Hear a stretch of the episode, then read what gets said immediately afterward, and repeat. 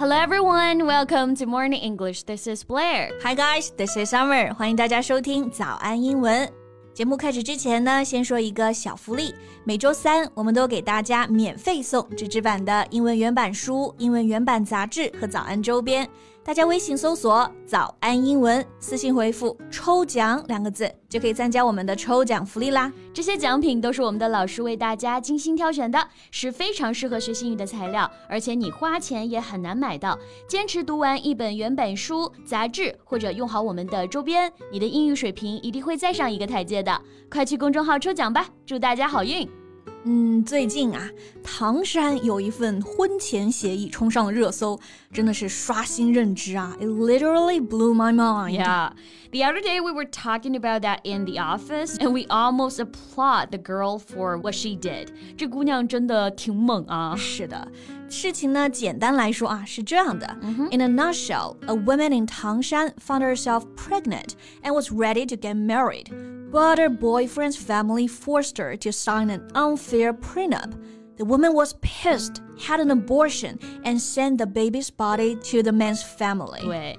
女子呢未婚先孕，结果商量结婚的时候啊，被男方刁难，要她签一份非常离谱的婚前协议。嗯、那网传呢，女子一气之下就打掉了孩子，装到泡沫箱里面送到了男方家里。所以这件事真的是让人生气，也让人胆寒啊。And there's more details about the whole thing, which were also pretty upsetting. Okay, so let's talk about that in today's podcast. 今天呢，就和大家来聊一聊啊这份婚前协议的来龙去。去脉，然后呢，学些实用的表达。今天的所有内容呢，都整理好了文字版的笔记，欢迎大家到微信搜索“早安英文”，私信回复“加油”两个字来领取我们的文字版笔记。那首先呢，是这个女孩子发现自己怀孕五个月了。嗯，She found herself five months pregnant。对，这个怀孕多少月的英文表达，我们之前都讲过啊，就是把这个怀孕的月份放到 pregnant 它的前面就可以了。比如说，她怀孕三个月了，she's three months pregnant. And when you're pregnant, naturally it's time to discuss marriage. So did this couple in Tangshan, but they encountered a hurdle, the man's family. 是的，本来你都怀孕了啊，要来谈婚论嫁，应该是很开心的事情。嗯、但是吧，这个男方的家里人觉得，哦，可以拿捏住女生了，就开始算计她。在这个时候，竟然拿出了一份相当离谱的婚前协议。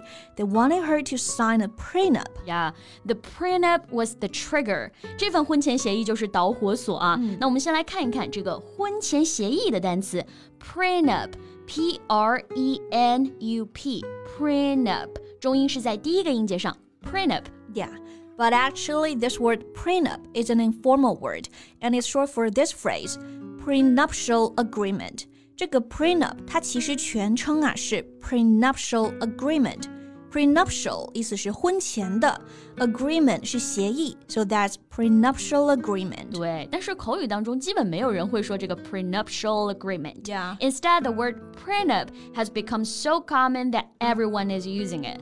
然后签协议搭配呢也非常简单，就是 sign a prenup。Yeah. 那其实，在国外啊，签这个婚前协议还是蛮常见的，感觉啊，嗯，尤其是像明星啊、富豪，或者是有一方收入特别高的。对，比如之前。 脱口秀的演员黄阿丽嘛，她就吐槽过这个 prenup，就是结婚前呢，老公家里人让她签了一份，结果没想到自己爆火了，最后离婚的时候哭的是自己的老公。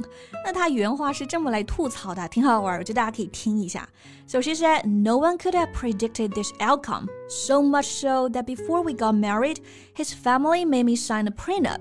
It's true, and now if we get divorced, their son is effed. No more sashimi on a Tuesday. No more fancy Japanese toilet bidet where water comes out and Hello Kitties in the sun until your butthole's fresh and clean. 但也正是这一份 prenup 让黄阿丽意识到自己不能只靠老公啊，经济呢一定要独立。对，She also shared that the prenup made her realize that she couldn't solely rely on her husband's finances. She was motivated to make her own money. 对。 所以呢，一份婚前协议能让女性更加清醒，那也是发挥了作用啊。Yes。那在唐山这件事里呢，这一份婚前协议也是让这个女生及时止损，看清了这家人。 那到底这份婚前协议有多离谱呢？我们可以一起来看一看协议的内容啊。嗯，So the agreement contained a total of six clauses. The first one is the bride forfeits her dowry of ninety-five thousand RMB. 对。 第一条就是女方必须自愿放弃彩礼，男方给女方九点五万的彩礼之后，女方必须原封不动的带回来。这里的彩礼我们之前讲过，可以用这个词 dowry，d o w r y，dowry，有个同义词呢就是 bride price。不过这个 dowry 也可以表示女方这边的陪嫁或者是嫁妆。对，然后 dowry 前面还有一个词啊，forfeit，意思是丧失、被没收。嗯，如果说我们的航班被取消了，交的定金不会退还，就是 if you cancel the flight, you will forfeit your deposit。所以这里的 forfeit the dowry，也就是说这个彩礼啊会被没收，被男方收回去。真的是离了个大谱啊！人家婚前协议协议的是千万百万的家产，这里呢不到十万的彩礼还在这里算计，That's so disgusting。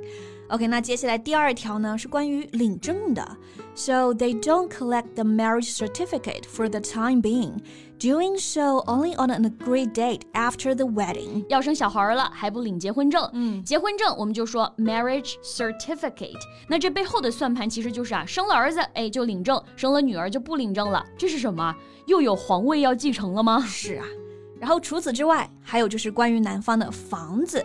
The man's property that he purchased before the marriage has nothing to do with the woman。男方婚前呢购买的那套房子啊，和女方没有任何关系。重点是后面这两条啊。And in the event of divorce, the woman has no right to divide the property between them. If the man dies during the marriage, his property goes to his parents. 如果离婚，房产女方是无权分割的。那如果男生去世，房子呢归他父母所有。这还没结婚呢。 就把去世后的房子分配都算计到了。对，而且你像如果有贷款。嗯，那么婚后呢，你共同还贷的部分其实共同财产，对吧？对，凭什么全给男方呢？